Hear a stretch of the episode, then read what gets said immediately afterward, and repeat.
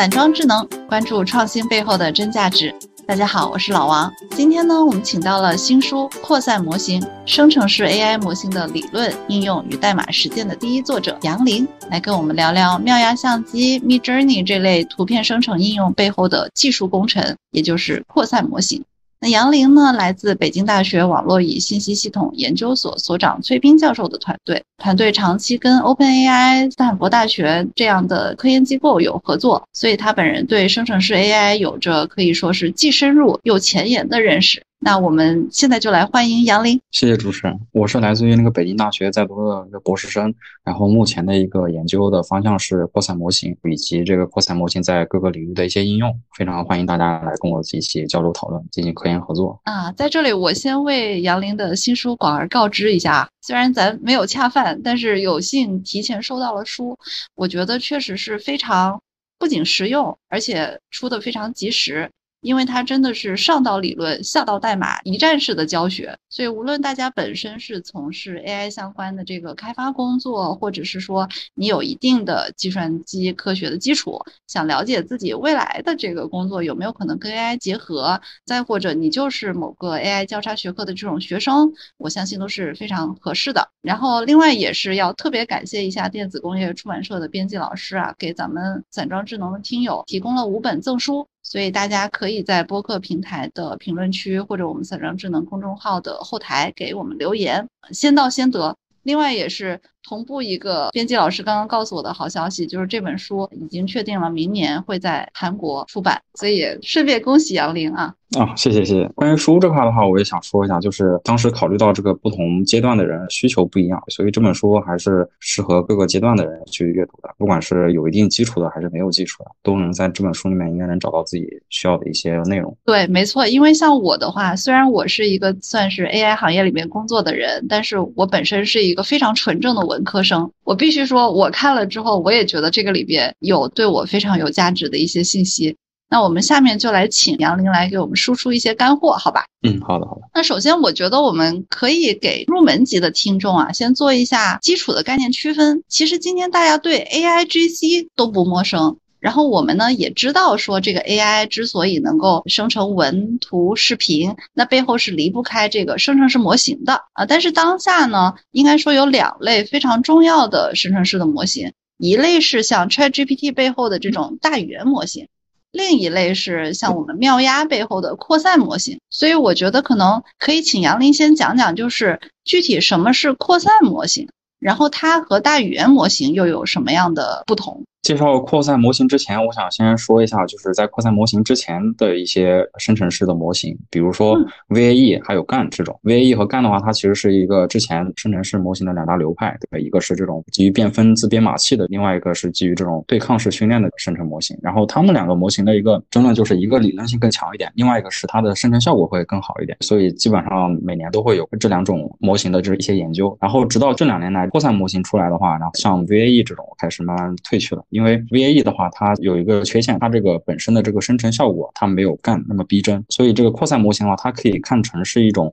多步的 VAE，它是一种多步的编码，有自编码这种串接的方式。其实它这种是相当于多层的 VAE，所以它的效果本身比 VAE 要好。然后呢，它的理论性也很强，所以也比 GAN 这块的理论性要更强一点。所以目前的话，扩散模型在这个图像生成啊、视频生成这块的效果是非常的惊艳的。那说到扩散模型本身的话，它其实本身的一个理论是从五年甚至十年前就已经被提出来了。其实从前两年，扩散模型已经有一些苗头了，直到去年前年这时候，在图像上面的一个生成效果才真正的被挖掘出来。也就是当时一些 Stable Diffusion 啊这种现象级的应用，再到如今的这个 ML 相机，然后扩散模型可以说从前年刚出现，然后到现在已经取得了一个非常大的一个进步。扩散模型开始是在图像这块兴起的，它可以生成非常逼真的图像，到后面它其实已经很有很多应用了。比如说 ML 相机这种，它其实是基于现有图像的一些编辑，比如说我们上传一张人脸，然后它会根据你想要的这种风格啊进行一些定制化的一些生成，它其实这种是属于图像编辑的范畴。从学界上面来看的话，扩散模型其实是可以做更多的事情，其实。比如说像这个视频生成啊，还有这个分子生成，也就是药物、药物这块的一些分子药这个方面的。对对对，其实它的应用是远不止于图像这块的，只是说图像目前这个应用范围内是比较常出现的，所以大家可能了解这方面更多一点。但其实，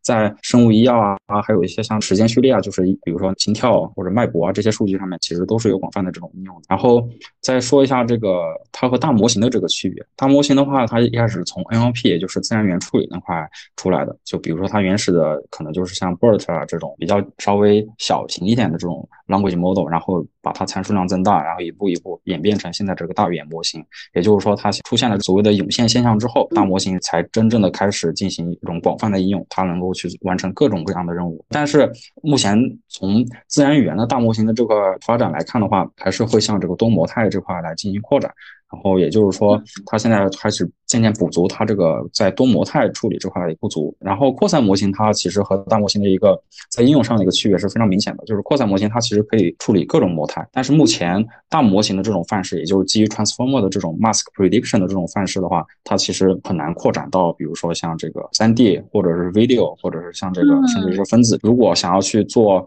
做到像扩散模型那样的效果的话，还是有比较长的路要走的。我总结一下杨林刚才几个关键的要点，第一个是说，首先扩散模型和我们说的这个大语言模型，它其实是来自人工智能领域里边两个不同的分支，对吧？一个可能是更偏计算机视觉的这个分支出来的，另外一个是 NLP，也就是自然语言研究的这个分支出来的。所以它们本身虽然都是生成式的模型，但是它们在生成的这个机制上是有着不同的。那由于它的这个机制不同，也导致了它的可能应用的方向或者将来的这个应用的广度或者实现的方式，它都是不太一样的，是不是可以这么理解？嗯，对。关于你刚刚说到这种机制的这块，我想再尽量浅显的说一下，就是。扩散模型和大语言模型，它们这个模型后面本质上的区别在于，扩散模型它是其实对这个真实数据先进行一种加噪，然后再去进行去噪生成。这个叫做有点类似于说，我如果想要模拟真实世界的数据的话，我需要先一步一步了解它这个本质的一些，比如说图片来说的话，就是一些 pixel 之间的关联。嗯，其实这种这种对对对，我们怎么样去学习这种关联呢？就是扩散模型它使用的思想是我们。把这个生成过程看成是一个从噪音当中恢复出一个图像的过程，那我们要学习的就是说，我们怎么样一步一步的把这个噪音给它去噪，就把这个噪音的点给它去掉之后，然后恢复成真实的图像。那它这样的话，模型训练其实就是一个在训练过程当中，它会先有个加噪，然后再会有一个去噪模型去学习如何去噪。然后这样一步一步的去把这个模型给它学出来，这样的话，扩散模型就能通过每一步的去噪来我恢复这个不同领域数据的一个本质上面的一些关联以及高阶信息，所以它在一些复杂的生成任务上是非常有效的。再回到大语言模型，其实大语言模型它是基于这种 mask prediction 的，它会有一个天然的优势在于说，语言模型这块它会有一个非常明确的一种单元。也就是，比如说它的词，或者是它的某某一个短语，它是一个明确的这种词，也就是 token。那我们只需要做的就是说，我们把这个词或者 token 给它，然后关联性的全对对去对对对是吧？对对对，它是有个很明显的这种 mask 加 prediction 的这种机制的。它和扩散模型不一样，扩散模型它是其实是随机加噪然后去噪的。也就是说，他其实学要学的任务是更难一些的，但是他学好了之后，他效果也会更好，能力会更强。对你刚那个比喻其实很形象，就是如果我去想象一个图片的话，我其实确实是很难预测。它不像我说一句话，我说一句话，我大概率你遮掉其中一个词儿，你给我其他的词儿，我我大概率是能够猜出来，或者给你几个选择，是吧？但是图像的这个像素点，它确实是不太好预测的这个东西。对对对，也就是说，其实图像啊，像这些复杂数据的话，它是没有一个明确的这种语义单元的。也就是说，我们不能单纯的通过 mask prediction 来去生成数据的。哎，那我其实有一点好奇啊，如果说它很难做 prediction 的话，这个模型它学习的时候，它怎么找到一定的规律呢？呃，它这个规律就是从大量的这种数据当中去学习。它就是它，比如说可能会有图片数据的话，可能有几千几万张，然后嗯，你慢慢去学习这样的一个扩散模型。然后，比如说是无条件生成的话，也就是说我只是想学习这个数据集本身。就是我希我希望我目标的这个生成的数据和这个给定的这个数据的 domain，也就是说他们这个风格啊什么的一样的话，嗯，那其实就是说我只要学习怎么样去从一堆噪音中恢复出这个领域的这个数据就可以了。那其实刚才就通过刚刚那个流程就可以。然后如果我想再对它进行一些定制化的操作，比如说我想生成某一类，或者是生成某个风格，或者是比如说或者是对一个图片进行编辑，那这个时候的话，我们就需要去加入一些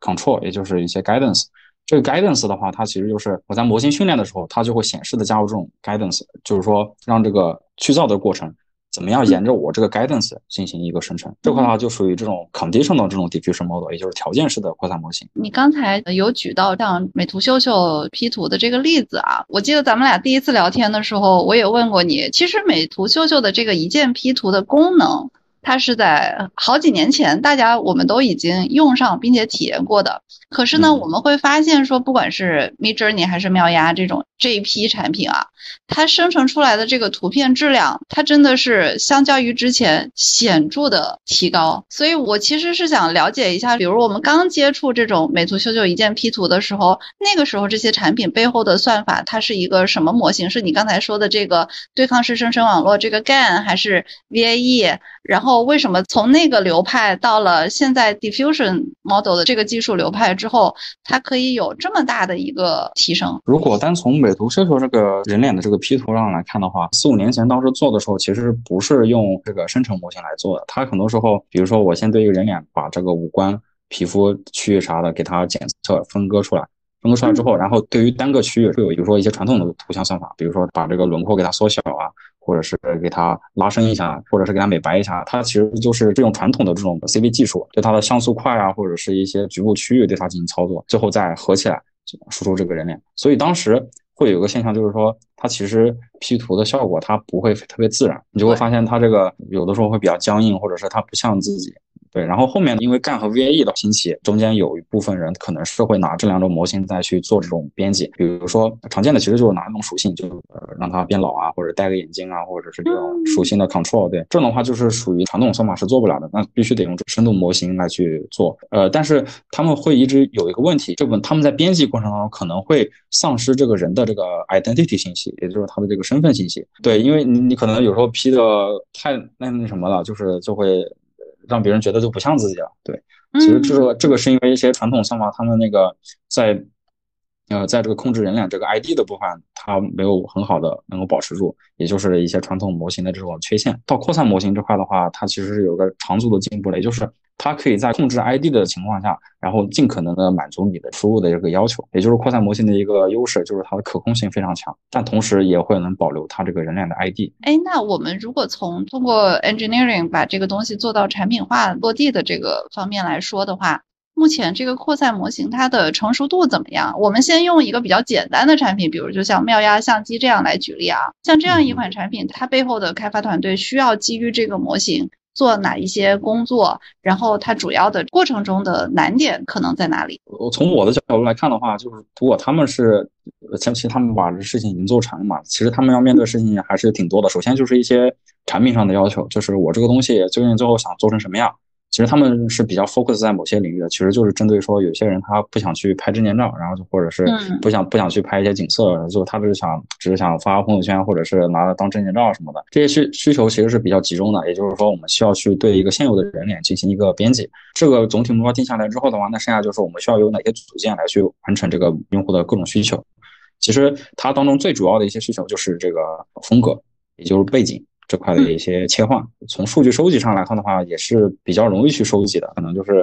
比如说你拿一个原始的图片啊，然后再拿一些不同背景的这些图片，然后尽可能的去合成。然后它得有个基础的这种扩散模型，然后能保证它的生成能力。比如说它可能是用这个已经放出来的这种 diffusion 的这个预训练模型，然后拿着这些预训练模型在在他们自己的数据集上，然后进行一些 fine tune。嗯。然后 fine tune 完成之后，然后就会有个问题就是。当你上线的时候，你会有面对网络上很多个用户，然后同时这个请求的这种呃问题，然后那这样的话就是服务器就会有延迟什么的，所以它需要保持这个模型足够小。我猜测他们可能会对这个模型进行一些压缩什么的，比如说呃蒸馏啊，或者是量化呀这样的一些技术给它进行小型化，然后同时它的时间可能会比较长。对对对，我我身边有朋友等等将近二十四小时的，这种应该就是排队吧？对他他们自己应该有个上限，有个上限，比如说这个同一时间啊。然后我大概能同时处理多少个请求？对，嗯，那这本身的话，其实就是因为 diffusion model 有个弊端，就是因为它是多步去噪生成的过程，所以它这个对机器的要求非常高，然后它自己本身也会也是非常耗时的。呃，但是我相信他们肯定已经做了一些相关的优化了，对，但是还是没有办法，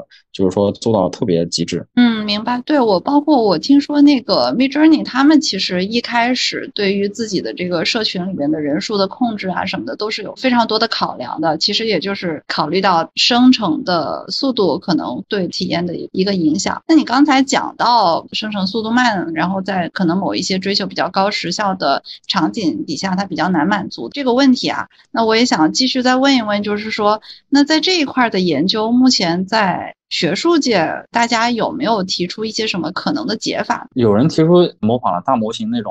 比如说像 LoRa，也就是那种低质蒸馏，呃，低质的这种 fine tune。对，然后它其实就是说在现有的大的那个 diffusion model 上，然后加一个小的分支，在训练的时候，它会 fine tune 它那个训练只是那个小分支的那一部分，训练时间更短，然后让它快速的拟合目标的数据。那其实这种的话是在训练阶段。那其实，在 inference 阶段的话，也就是它的测试阶段呢，其实它。不能减少这测试阶段的一个好事的。人家有些人会去做蒸馏，比如说蒸馏的话，在扩散模型之外，它可能考虑两部分。第一部分也就是它的这个 sample 的这个步数，也就是刚刚我说的那个去噪的步数。有些人就是他使用模型蒸馏的方法，把它这个步数给它缩短，然后但是让它缩短，同时能够保证它这个尽可能能和之前大模型的那个效果一样。其实这个蒸馏本质上就是说。我怎么样用个小模型去拟合大模型的一个输出？我记得你上回给我用过一个比喻是非常形象的，就是老师和学生的关系。对对对，蒸馏其实是一个老师教学的过程。对对对，是这样的。我们正常的训练的话，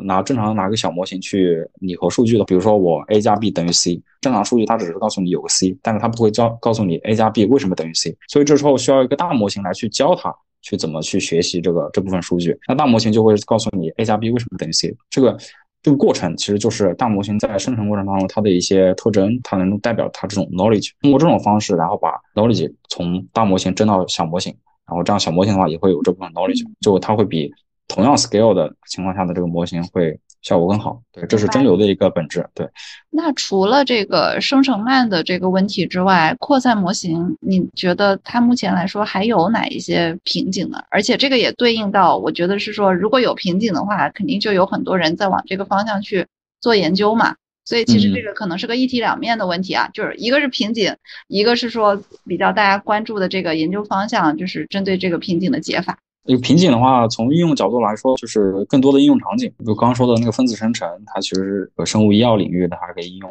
然后比如说它这个现在蛋白质的一结构的一个生成啊，或者是甚至到一些材料，还有医学图像这些，都会有一些这个新的探索。再到这个 CV 本身的话，CV 这块它其实目前的话，就是图像这块已经做的还挺不错的了。对，但是大家目前可以看到，就是会想往这个 3D 以及这个 V6 这块。去做生成。从目前的一些现有的一些工作来看的话，其实这两块做的并不够。因为可以看到，它比如说它生成视频，它那个视频不一定特别流畅，有的是比如说它这个质量也不好，或者是它这个不连贯啊，或者是它这个语义不对应啊，对，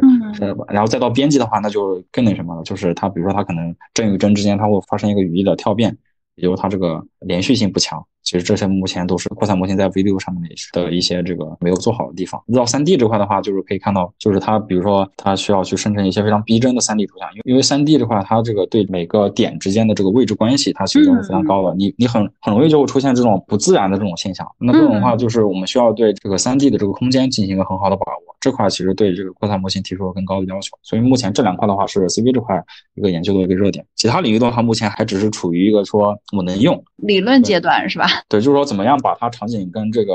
扩散模型的这个特性结合的更好，然后能有个非常好的一个 baseline。对，就目前很多领域是处于这样一个状态。CV 这块的话，还是处于就其实是领先一步，就是说怎么样去在各个领域做得更好。哎，那在 CV 这块，是不是其实你刚才说的那个痛点，我是不是可以简单理解为这个模型本身它学习的东西还不够，就它本身具备的能力还不够，就是在视频和 3D 这块的这块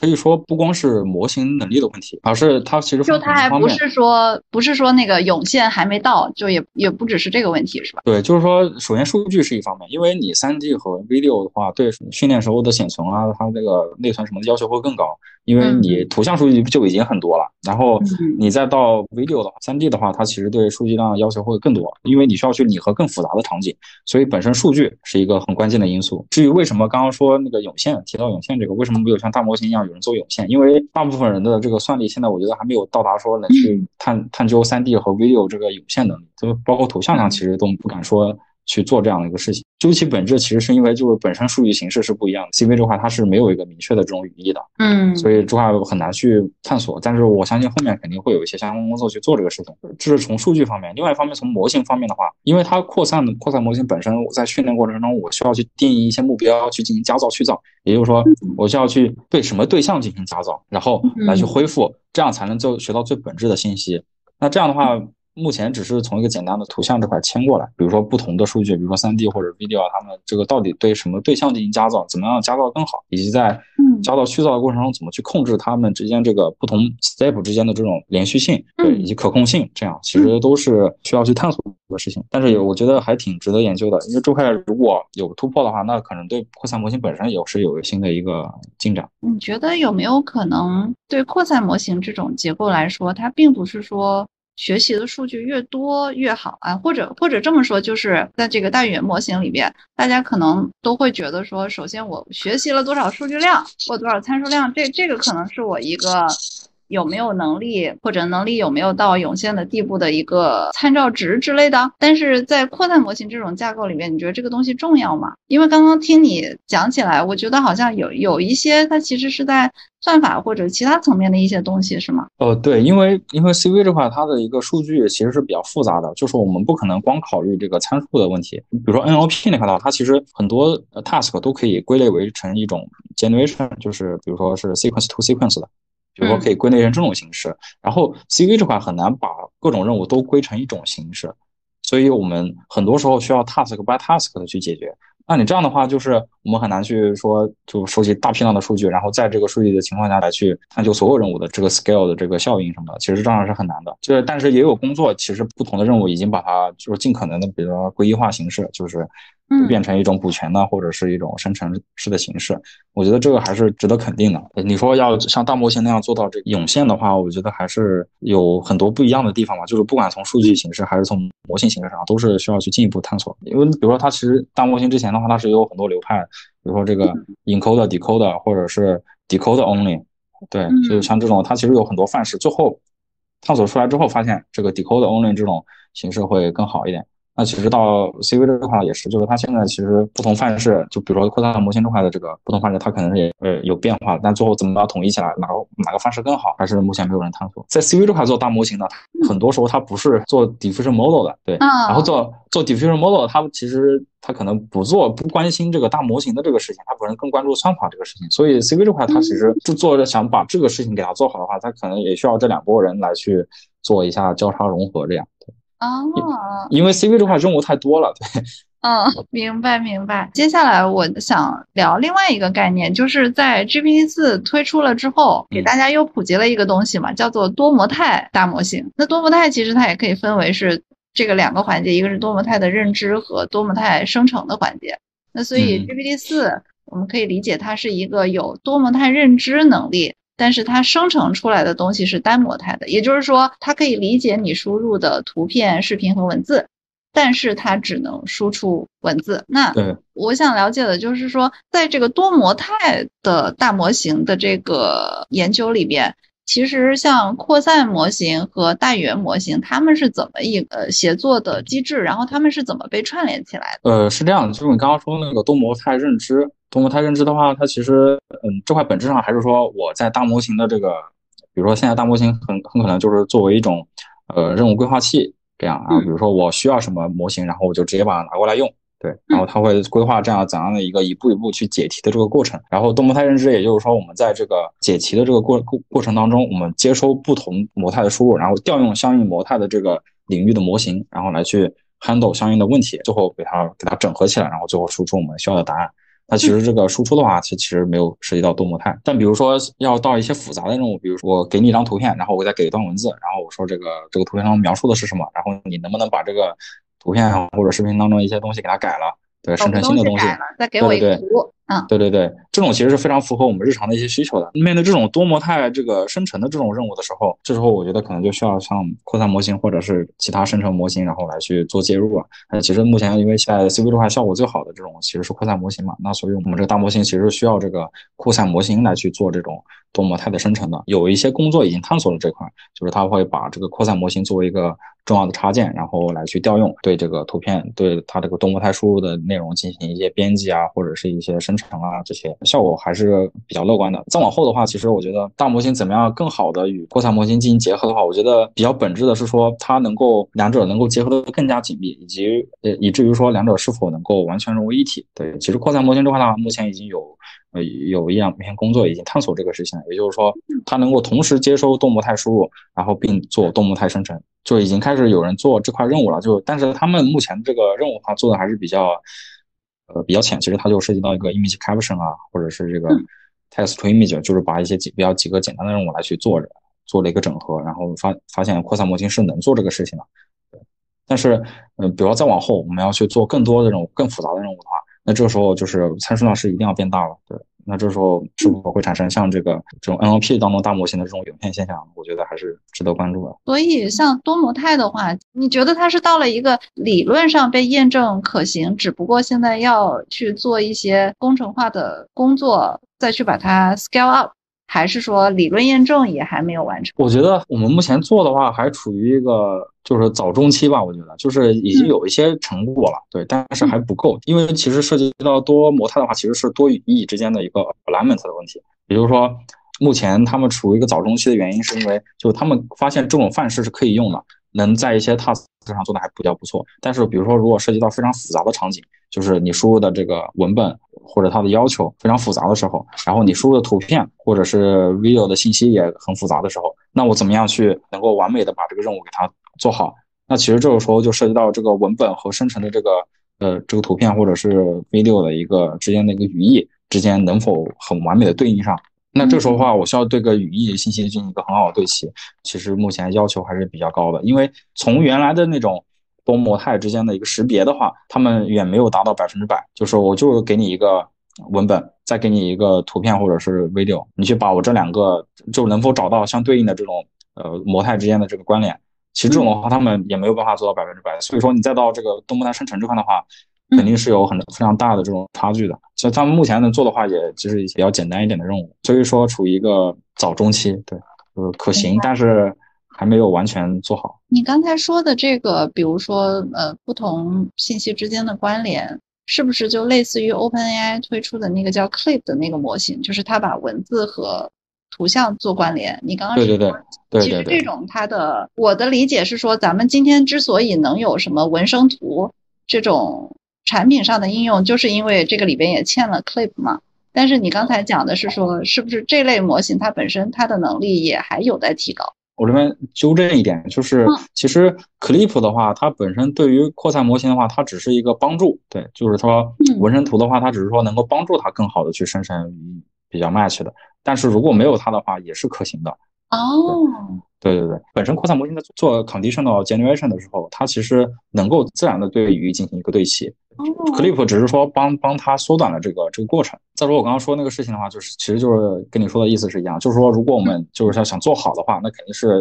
预先先把这个语义对齐。那对齐的话，但是目前的结果是说预对齐的话就没有办法把它做到百分之百。那我们在生成过程中再做百分之百是不不现实的，因为它有个误差累积的过程。那你刚刚还提到一点，我非常好奇的就是扩散模型它自己本身。在其他的一些新的场景的应用，其实你书里面是有讲到数据建模啊，然后包括我们前面讲的这个多模态，但是这个医药研发这个是让我觉得最有趣的，你可不可以展开给我们讲讲？比如它具体是应用在哪个环节？嗯，然后是怎么个应用方法？先说医药研发，医药研发这块的话，它比如说我们正常的一个研发流程是。呃，前期的一个结构探索，也就是说，可能大家在这个实验室里面探索个两年、三年这样，然后先把一个初步的一个药物分子的一个结构探索出来之后，然后交给一些人去合成，嗯，合成结构之后，然后我们来再到下游去做一些呃生物实验，对，这个可能需要个一两年这样，再到临床实验，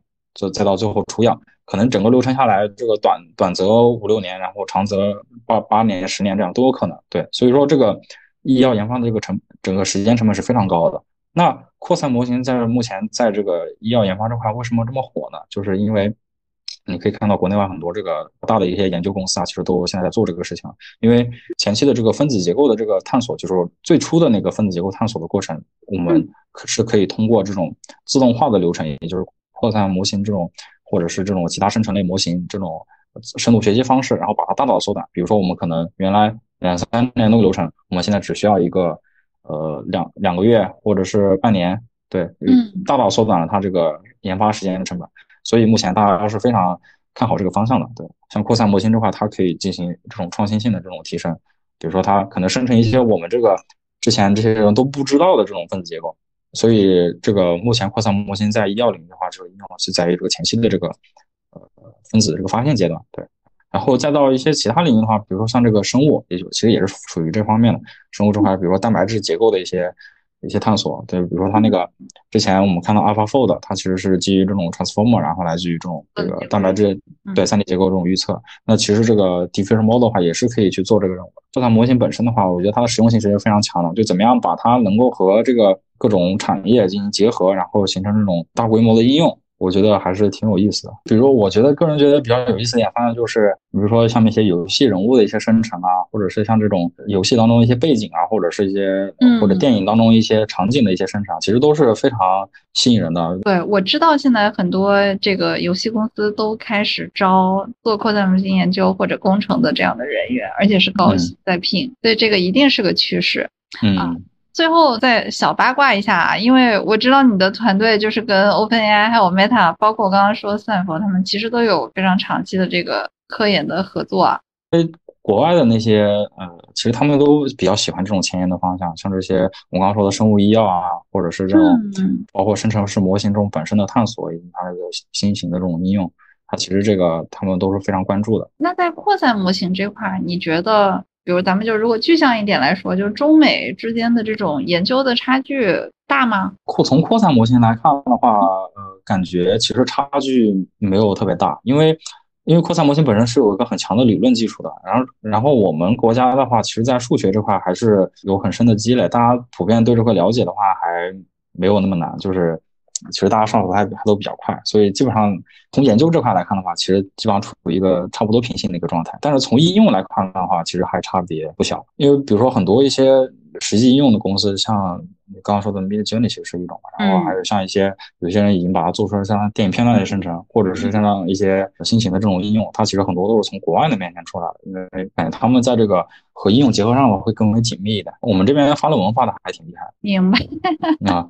没关系。希望你的这本书有多一些的受众的话，其实也是对。希望我们的整一个的产品化的落地还有应用也可以更快，因为大家其实就不用觉得说这个东西是非常特别前沿的东西，虽然它有前沿的部分。可是它也有马上能够发挥你的想象力，让你的产品有更多可能的这样的一个可落地性，它确实是有的。当时在写这本书的时候，就考虑到这个问题，就是觉得我们这块在应用这块的一个结合关注还是不够多。所以就是在应用呢，就尽可能把所有知道的应用和扩散模型的相关的一些应用都写上去了，大家可以去看一看，里面基本上包含了现有的这些所有的这应用都在里面。好的，好的，非常感谢杨林今天的时间，然后最后也是对，再再帮他广告一下这本新书，叫做《扩散模型：生成式 AI 模型的理论应用与代码实践》，大家可以去线上线下的平台都可以关注一下。那我们今天就先到这里，谢谢杨林。嗯嗯，好，谢谢谢谢主持人。好，嗯，拜拜。